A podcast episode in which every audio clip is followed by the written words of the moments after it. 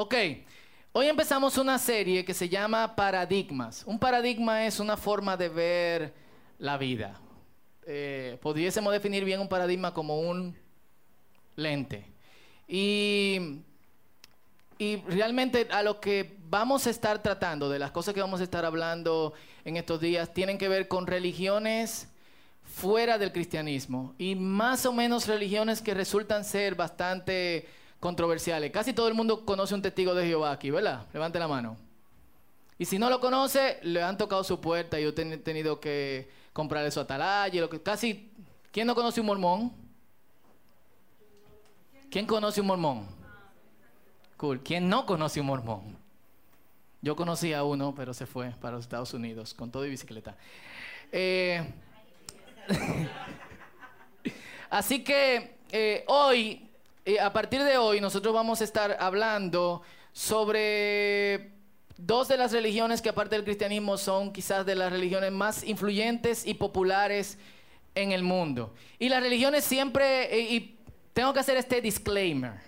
Perfecto. Hoy nosotros vamos a hacer un opening donde vamos a estar dando como la base para lo que, si me atienden, para lo que vamos a estar hablando durante los próximos domingos. Es importante que ustedes agarren bien lo que nosotros vamos a estar hablando hoy por lo que le voy a decir ahora. Perfecto. Las próximas semanas, es decir, el próximo domingo y el domingo de arriba, nosotros vamos a tener el domingo un representante del Islam. O sea, nosotros vamos a tener una persona que es musulmán, de hecho un amigo de Uzbekistán, eh, y que su papel aquí en República Dominicana es el diálogo intrarreligioso, o sea, el mostrar que el Islam tiene otra cara que no es machete gilet.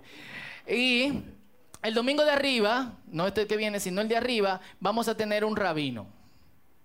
No un rabino mesiánico, de eso que también aceptan a Jesús, sino un rabino pelado.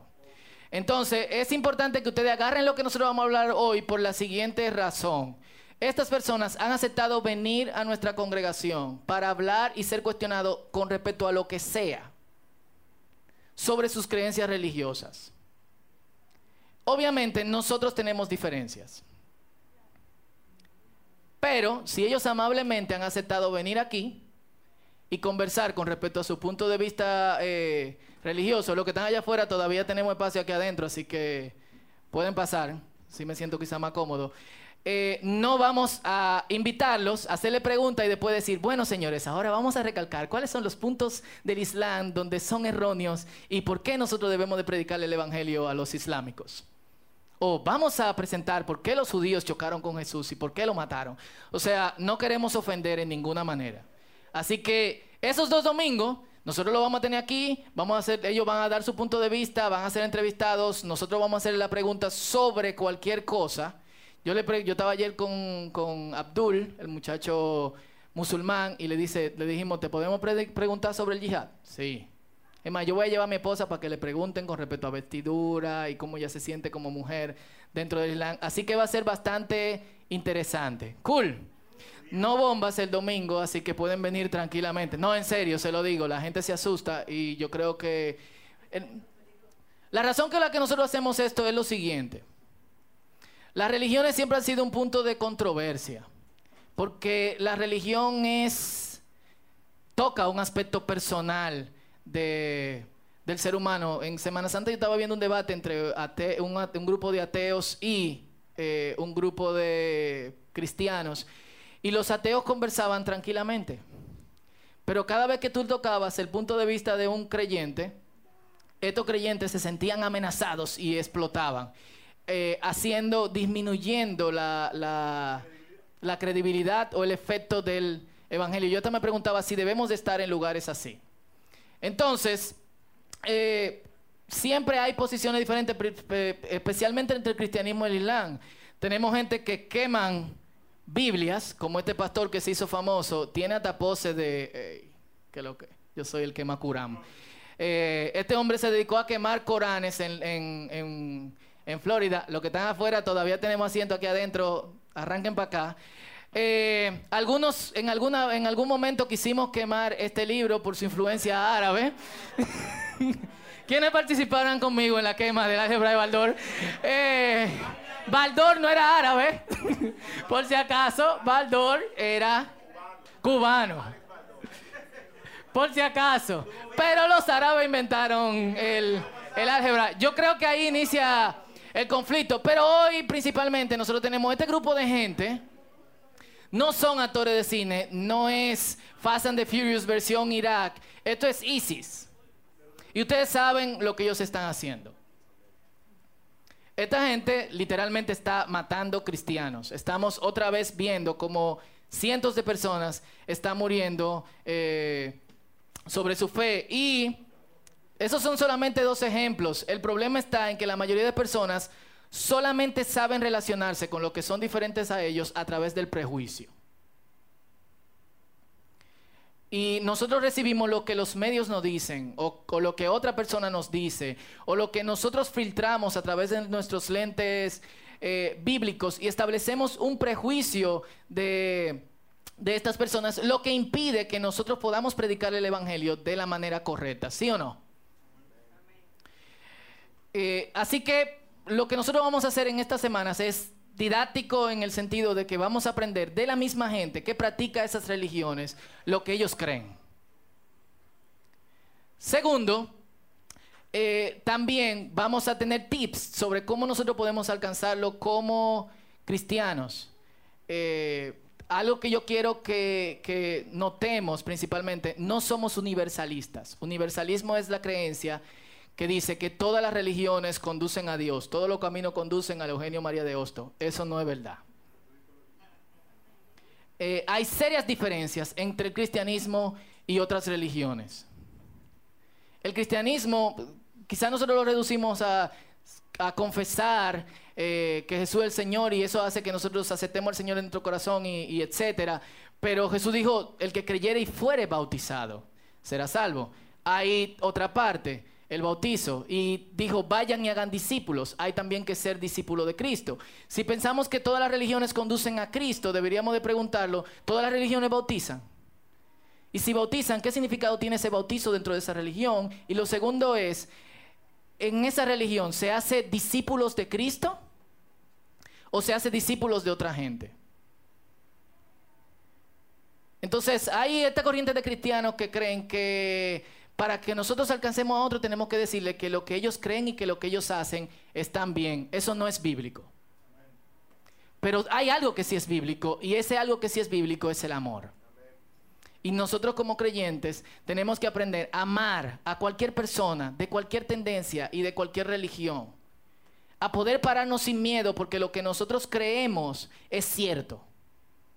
Porque no solamente es cierto filosóficamente o, como información en nuestra mente, es cierto porque Jesús ha cambiado tu vida, ¿sí o no?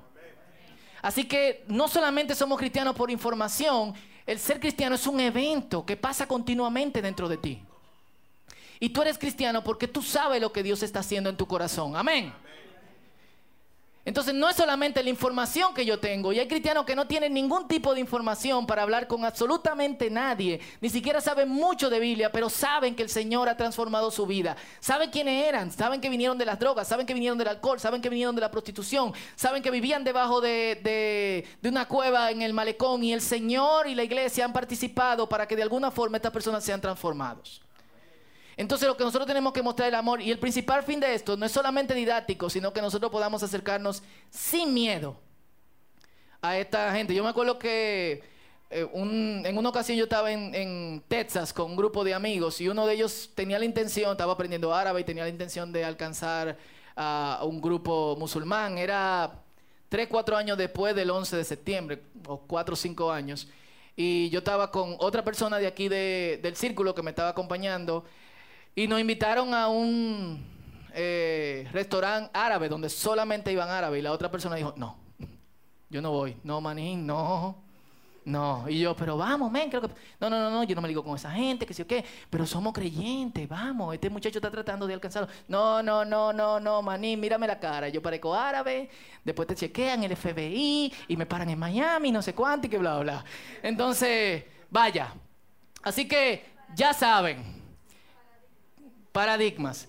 Cualquier pregunta que tengan, porque yo sé que va a ser un poco awkward, awkward, o como se diga en inglés. ¿Cómo se dice, gringos? Eh, awkward. Va a ser un poquito incómodo tener una persona aquí que no es de nuestras creencias diciendo lo que cree y nosotros diciendo, ok, Dios le bendiga, Dios le guarde, sin ningún planteamiento bíblico después de eso. Amén. Pero vamos a tomarlo como aprendiendo a amar a otras personas y como una forma efectiva de alcanzarlo. Y si reducen un poco las luces, en esta mañana nosotros hemos invitado a un amigo, se llama Brian Harper. Eh, él no está aquí, pero nos está concediendo una entrevista a través de Skype. Y Brian duró eh, más de ocho años viviendo entre musulmanes, en Marruecos, en Egipto, eh, en otros países del norte de, África, como misionero undercover. Eh, Brian también fue pastor de misiones de la iglesia Saddleback, que patrodea a Rick Warren. Casi todos lo conocen a Rick por su libro Una vida con propósito. El que no lo ha leído completo, por lo menos ha leído la primera parte. y ahí fue que nos nos conocimos cuando el Círculo y, y tenían cierta, cierta relación. Brian luego dirigió también el programa Peace, que era un programa para transformar naciones, que empezó con Ruanda. Y nada, démosle un aplauso y una bienvenida a Brian Harper. Hola Brian, ¿cómo estás? Amiga, un gozo estar con ustedes, Fausto, siempre. Qué bueno. Y Brian, tú vienes de un contexto eh, misionero, tú creciste como hijo de misioneros, ¿cómo eso te formó? Ajá. Yo, mira, en el año 1968 mis padres uh, fueron en un barco a Colombia y yo fui con ellos y crecí allá en Bogotá, en realidad. Uh, en Bogotá me formé, conocí al Señor a los 10 años, empecé a predicar a los 15, uh, predicaba en inglés, español y Dios me, me, llamó a trabajar y ministrar, pero siempre había una cosa en mi vida, decía, ¿y cómo va la gente que, que no tienen acceso al Evangelio, conocer el Evangelio? Y hacíamos misiones en Colombia, viajábamos, pero Dios me formó con un corazón misionero. Ah, llegué a la universidad y, Dios ahí tocó mi vida y me dijo, mira Brian, ah, yo quiero que tú seas parte de alcanzar un mundo que no, no tiene testimonio mío y es el mundo musulmán. Uh, naturalmente, porque trabajé en el mundo hispano, era ¿por qué no regresas a, a trabajar en Colombia, Ecuador o donde quiera? Y hablo algo de español. Uh, pero Dios me habló de, de, trabajar en otra parte. Fuimos y mi esposa y yo oramos y Dios nos mostró que eh, Marruecos, un país sur de España, es, era ideal para nosotros y ahí yo aprendimos el idioma, es árabe, a francés también y un dialecto ahí del pueblo ah, donde Dios nos llamó a, establecernos. ¿Cuánto tiempo te tomó prepararte como, como misionero, aprender el idioma? ¿Qué, yo creo que para comenzar, ah, la base para mí misionera es la base de ser un discípulo de Cristo. Ser misionero significa que eres misionero donde estás. Ah, hablas a la gente de Cristo, estás creciendo en tu fe, orando. Mira, ir a otra parte del mundo no te hace misionero. Ah, entonces, para mí, yo, yo disipulo hombres, trabajo evangelizando todo el tiempo, porque para mí eso es la base. Y de ahí sí fui al seminario tres años, ah, aprendí hebreo, que me ayudó a aprender árabe. Y, y de ahí entramos al campo misionero. En realidad aprendí árabe algo, pero aprendí árabe en el campo misionero. Ah, para mí, la mejor manera de aprender el idioma es en contexto. Cuando tú debes aprender, hablar a la gente, ahí puedes trabajar mejor y, y aprender más rápidamente. ¿Cuánto tiempo te tomó aprender árabe? Seis meses y el chiste es que lo aprendí en, la cafetería. Pero es verdad, yo tenía un profesor, me venía a ver en la café, ahí tomando café y ahí trabajando, trabajando, trabajando. milagroso. Eh. Mira, el televisor estaba en árabe, la música la pusimos en árabe, la vida era con gente del país mismo, de Marruecos, en nuestra hogar todos los días, así se aprende el idioma. ¿Y cuáles fueron las cosas que más te chocaron al principio? ¿Hubo choques? Wow, un choque de clima. Pues, yo llegué allá y así, 115 pues, grados, 32 grados, y era un calor seco, yo pensando, y ni, ni teníamos aire acondicionado. Entonces era como vivir tres, tres baños al día, que los niños... Yo fui, cuando fuimos mi esposa y yo llamados del Señor, llevamos a hijos de dos y tres años. Entonces, wow, eso ya es un choque, tratando de ver cómo voy a ayudar a que mi familia sobreviva en, en este lugar. Pero Dios nos dio. Ah, también el choque, honestamente, era que la gente no era que la gente era terrorista, no, la gente nos amaba. Eh. El choque de cultura para mí fue bueno. La gente era real. Ellos no sabían por qué estaba yo ahí, eso ya se explicaba y, yo llegué a trabajar ahí, tenía un trabajo legítimo y eso ayudó que yo podía trabajar y servir mejor con la gente y uh, ser, ser un siervo que Dios puede usar. ¿Qué trabajo tenías? ¿Qué hacías mientras eras misionero undercover? Ya, yo, yo trabajé con una compañía uh, en Europa, yo representaba lo que eran sedes uh, de educación y yo creando redes de universidades allá con universidades en otro lado. Entonces yo trabajaba más en el área de conexiones, relaciones, pero las identidades me pagaban por crear la relación. ¿ok? Entonces, el mundo de negocio, soy vendedor de servicios. ¿Y nunca estuvo en peligro tu vida? No, mira, yo he estado en todos los países en el norte de África desde, y en el Medio Oriente. Sí hay lugares donde yo estuve donde era muy peligroso, especialmente en Argelia, donde hay una, había una guerra civil y hay problemas con varias cosas. Pero en realidad yo por mi vida nunca fui donde, mira, para mí eh, Los Ángeles es más peligroso que Egipto, donde yo, yo Capotillo más peligroso ¿Por qué? Porque si no estás en la voluntad de Dios no hay seguridad. Yo sabía que estaba en la voluntad de Dios ahí en el norte de África y no importa, porque yo sabía que Dios me iba a cuidar. Mira, si no estás en la voluntad de Dios, no hay seguridad. Ahí está la seguridad. Wow, y hablando un poco de la religión eh, musulmana, del Islam, ¿qué, ¿qué, nos puede decir? Cuando uno piensa en el mundo musulmán, no hay que pensar, ah, esto uno, hay 1.6 mil millones de musulmanes en el mundo y está creciendo más que el cristianismo en realidad. Uh, pero, y comienza desde Marruecos y va hasta Indonesia, es muy, muy largo, pero a la vez el Islam comenzó en los 600 después de Cristo Mahoma el profeta recibió una revelación y, escribió este libro, el Corán, y el Corán es la autoridad para el musulmán, uh, es una visión de Dios con todo lo que ellos necesitan para, para seguir y llegar al paraíso un día. No tienen seguridad de su salvación, ojalá que un día puedan llegar allá. Uh, mira, el Corán para mí habla de cinco pilares básicos Primero es el credo. Entonces, si yo voy a ser musulmán, yo debo decir, es la confesión de fe. Nosotros decimos como cristianos que, pues mira, yo creo en Jesucristo, Él es Señor y Salvador. El musulmán dice, yo creo que Allah es Dios y eh, Mahoma es su profeta, el único profeta.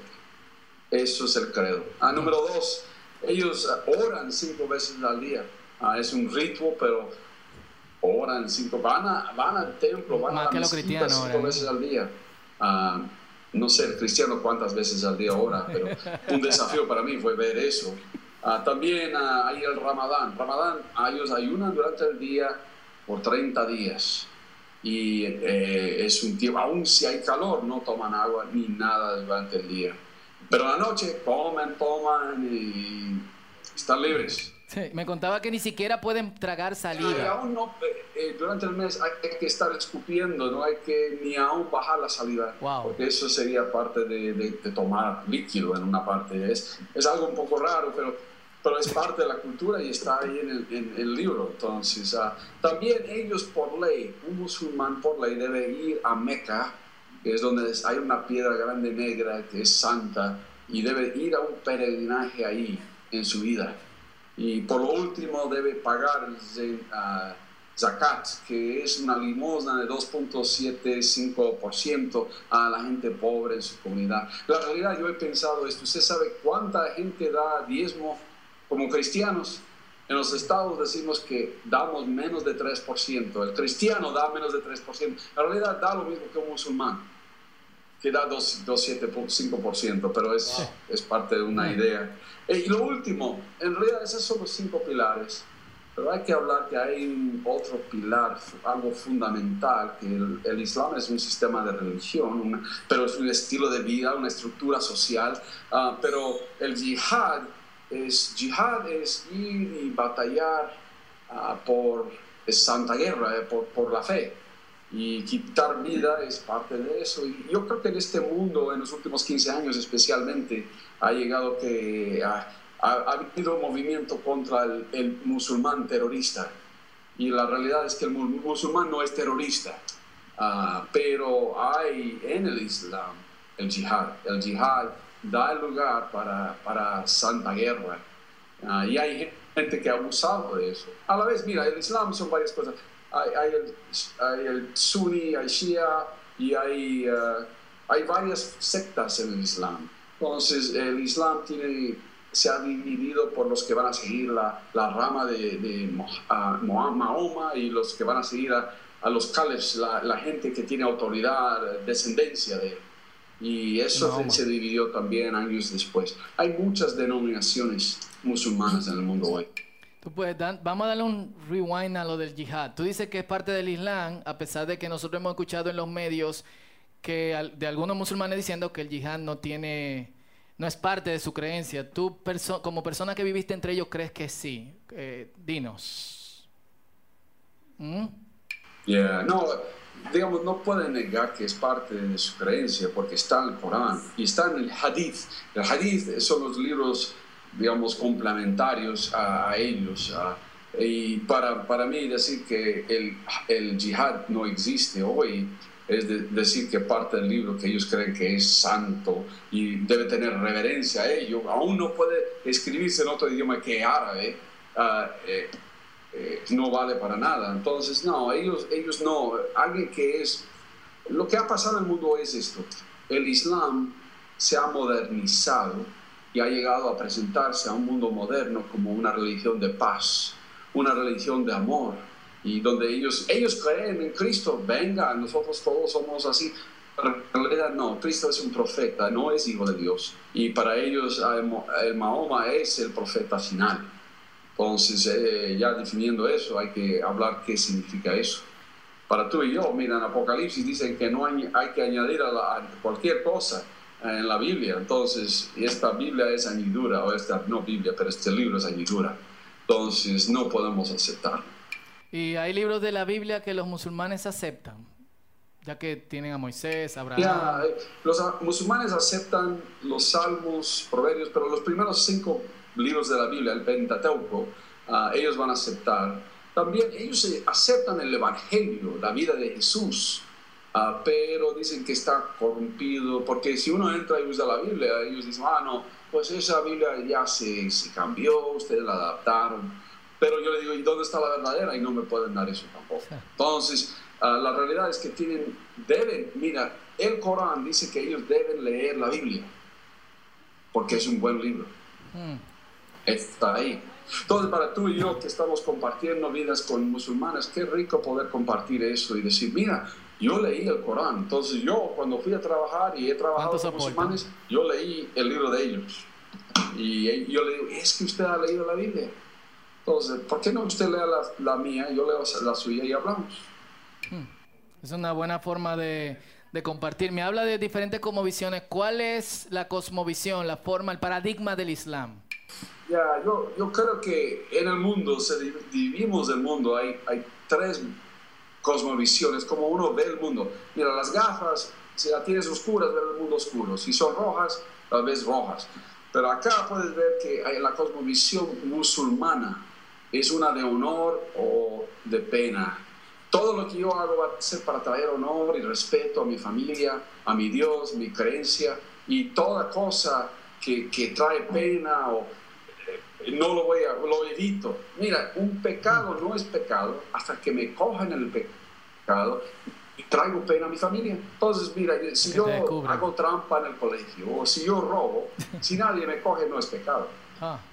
Porque en realidad no, impacta mi ¿eh? vida, no impacta mi creencia. Más que nada yo pude salirme de ella, está bien. Entonces eso es el sistema de ellos. Cuando tú y yo hablamos con ellos de, de traer honor, yo, yo digo, mira, yo nunca he podido honrar traer honor a mi familia y me miran y dices, no, porque yo no, mi vida en sí está destruida. Yo soy un hombre que ha deshonrado a Dios con todo, pero eh, el único que ha traído honra a Dios es Cristo. Y ese, Él tomó lo que era mío y, y lo cubrió y, y, Él me trae honor hoy. Wow, eso ya es una cosmovisión diferente. Puedo hablarles de, de un Cristo que trae honra y reconcilia lo roto, porque Él es el Hijo de Dios. Pero no digo eso al comienzo. ¿Cuáles son tus consejos para nosotros que en algún punto podemos encontrarnos yeah. musulmán? ¿Cómo podemos compartir nuestra fe? Ajá. Sky. Amén. Mira, primero yo creo que hay que orar y hay que amar. Amén. Uh, hay que decir, Dios, ayúdame a amar a esta persona y, y, en realidad entenderles. Yo, yo creo que on, honestamente todos los jóvenes en Santo Domingo y todos los joven, jóvenes en, en Egipto, en, en, en, Marruecos, son muy similares. Les gusta que el fútbol, las chicas, tomar, jugar. No. El joven es, es el mismo, ¿ok? Y podemos conocernos, conocer nuestras historias y, y, y preguntar de la religión. ¿Qué significa ser musulmán para ti? Ay, ¿y qué haces? ¿Y qué es orar para ti? Mostrar y después ellos van en reversa empezar a hablar con nosotros. Y tú y yo podemos hablar desde que mi testimonio. Mira, Cristo hizo esto en mi vida. Mi, mi, mundo estaba destruido, pero Él trajo honra a mi vida porque Él murió en una cruz por mí. Él tomó lo que yo no podía hacer. Entonces yo sí tengo esa cosa, mi testimonio. Mira, la historia de uno nadie lo puede negar. Uh -huh. Yo puedo hablar de todo y, y, y, oh, un consejo también, nunca, yo nunca me pongo a debatir o a hacer cosas así con un musulmán, no, en realidad con nadie. No, no trae conexión. Para mí, yo no he visto fruto, solo división. Tomen nota, ¿eh? Yo siempre busco cómo conectarme y pedir que Dios abra las puertas. Uh, yo le comparto, hermano, yo tengo un amigo, uh, él, él eh, se convirtió el año pasado a ser cristiano, de ser musulmán este, en este país, en los estados, y él uh, es de Egipto, y él uh, lo bautizamos. Y ahora yo voy a estar uh, dando testimonio en su jurado de inmigración, porque si él regresa a su país, él tiene problemas. Hay una realidad, yo pido que oren por él, no le voy a dar el nombre, no es bueno, pero ore por él. él está en una situación de crítica, porque si él regresa a su país, el, el, certificado de bautismo que, se, que, le dimos es un certificado de muerte. Mm. Porque para, e, para ellos, si uno que ha deshonrado a su familia, ha cambiado de religión, está contra la familia y contra el sistema de religión islámico, él debe morir. Entonces, uh, es una realidad. Pero a la vez, mira, el musulmán no es terrorista. El musulmán es una persona que necesita ser amada y, y, y Satanás, que según el Corintios dice que Satanás ha cubierto los ojos uh, de, del mundo, están en oscuridad y necesitan ver la luz de Cristo. Y una última pregunta, antes que nos despidamos, que sé que tienes que irte. ¿Cuál fue la experiencia de conversión más dramática que, que viste durante tu tiempo en el mundo islámico? ¿Cuál fue la que tú puedas recordar, un testimonio? Para mí, uh, yo recuerdo un viaje de taxi. Uh, cuando alguien entra en un taxi conmigo está secuestrado. No, eh, es una chance de hablar, ¿no? Y uh, tuvimos tres horas en un taxi. Y en ese tiempo el hombre me habló de que él había leído el Evangelio de Juan. Y empezamos a hablar de qué significa. Yo me sentía como el eunuco de, que estaba hablando con... De, de, eh, que estaba hablando... Va, eh, con Felipe. Con, con el grupo de Etiopía y me dijo, wow, yo, yo no entiendo qué significa el Evangelio de Juan. Y le expliqué quién es Cristo y él puso su fe en Cristo ahí manejando el taxi, no le dejé cerrar los ojos. Y a, al final yo le dije, le voy a enviar una Biblia entera. Y me dice, mira, yo leí Juan cinco veces. Y le dijo, no, yo en realidad yo no leo, mi hijo me leyó Juan cinco veces. Pero si usted es un cristiano, vas a asegurar que el evangelio me llega a la casa. Entonces yo le envié evangelios hasta que le llegaron. Entonces Dios ya preparó a este hombre viejo, pero un hombre abierto. Y yo llegué a estar a su lado, así como en Hechos. Hoy Dios está haciendo eso. Y yo te dije que faltaba una sola pregunta, pero te engañé. Eh, hay una concepción de que si estás en el mundo musulmán no puedes compartir el evangelio con nadie. ¿Qué tan cierto o falso es eso? ¿Se puede compartir la palabra? Pues hermano, la, la realidad es que nadie puede decirte que no compartas tu vida, ¿ok? Entonces, para mí, eh, no voy a sacar mi Biblia y estar tirando tratados o haciendo esto, pero yo puedo compartir lo que Cristo ha hecho en mí. Y yo puedo orar por la gente. Pero sí, hay gente que vive en miedo y, y honestamente eso es una, un desafío. Pero mira, si tú y yo somos llamados a ser... ¿Estoy ahí? Sí. Si tú y yo estamos ah, llamados a, a ser testigos, es testigos en todo lado. Donde Dios nos llame hay que ser testigos. O sea, si Dios, si nos echan, nos echan. Pero hay que tener solo, yo le digo, seamos como Pablo en Atenas. Encontremos el puente y hablamos de cómo conectarnos con la gente. Ahí eh, está la tumba del Dios que no conocen y yo conozco ese Dios y ese Dios es Cristo. Amén. Amén. Y Brian, gracias. Un último consejo para la gente hermosa de El Círculo. ¿Qué nos dices? Ah, Hermosa. mira, pues encuentran, sean misioneros donde están Amén. y estén listos porque Dios les pondrá a alguien que, que cree en Mahoma, cree, es musulmán y aprendan de él qué es ser musulmán para él. Que Dios les bendiga, Dios les va a usar. Amén. Un El aplauso. Un aplauso a Brian. Dios le bendiga. Gracias. Y yo quiero que leamos para después orar en Romanos capítulo 10 del verso 8 al 15. ¿Qué le pareció, Brian? Oren por él. A, a mí me pareció un tipo muy valiente. Eh, yo le hice la última pregunta porque realmente si yo estuviese en el mundo musulmán yo estuviese friqueado. No puedo, no puedo predicar la Biblia, no puedo esto, no puedo otro. Eh, pero como que su respuesta franca de que, óyeme, tú estás donde estás, nadie puede impedirte compartir tu historia, lo que te pase te pasó. Eh, creo que no hace falta creyentes creyentes así. Y que tienen Romanos 10, capítulo, perdón, Romanos capítulo 10 del verso 8 al 15. Es un pasaje bastante conocido. ¿Lo tienen? Quien tiene la Biblia verde y ya lo encontró, nos ayuda con la página para quienes no buscan tan rápido. 907. ¿Mm? Dice, este es el mensaje que nosotros, este es el mensaje que nosotros predicamos acerca de la fe.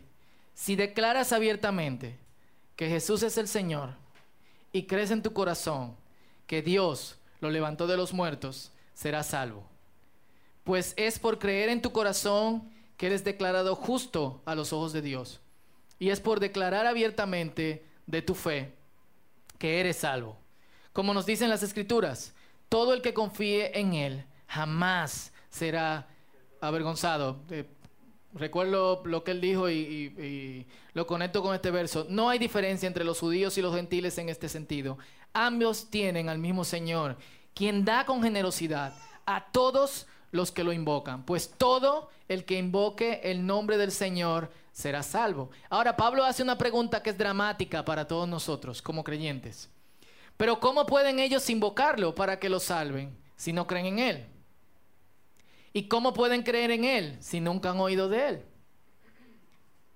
Y quiero pasar aquí porque todos hacemos esa pregunta. ¿Cómo la gente que está en lugares donde no se predica la palabra conoce a Dios? Y esta es la parte que nos confronta a todos nosotros. ¿Y cómo pueden oír de Él al menos que nadie le predique? ¿Y cómo irá alguien a contarles y ser enviado? Por eso las escrituras dicen, qué hermosos son los pies de los mensajeros que traen buenas noticias. Cada vez que nosotros preguntamos, eh, ¿y qué pasa con la gente en los lugares donde no se le puede predicar la palabra? Yo creo que este pasaje no confronta. ¿Cómo van a predicar si nadie, cómo van a, creer si nadie les predica? ¿Y cómo alguien va a ir si no ha sido enviado? Nosotros hemos sido enviados. Hermosos son los pies de los que, de los mensajeros que traen eh, buenas, buenas noticias. Y, y yo creo que el conectarse con otros para algunos, de alguna manera alcanzarlo para el Señor empieza con el amor. Eh, es muy fácil detectar cuando alguien te está vendiendo algo sin ningún tipo de interés en tu bienestar. Y nosotros como creyentes, cuando predicamos la palabra, tenemos que creer que la palabra es lo mejor que le puede pasar eh, a, a una persona. Y si gente está siendo valiente por aceptar al Señor, recuerdo la historia que, que leí hace años de una muchacha que se llamaba Saulati.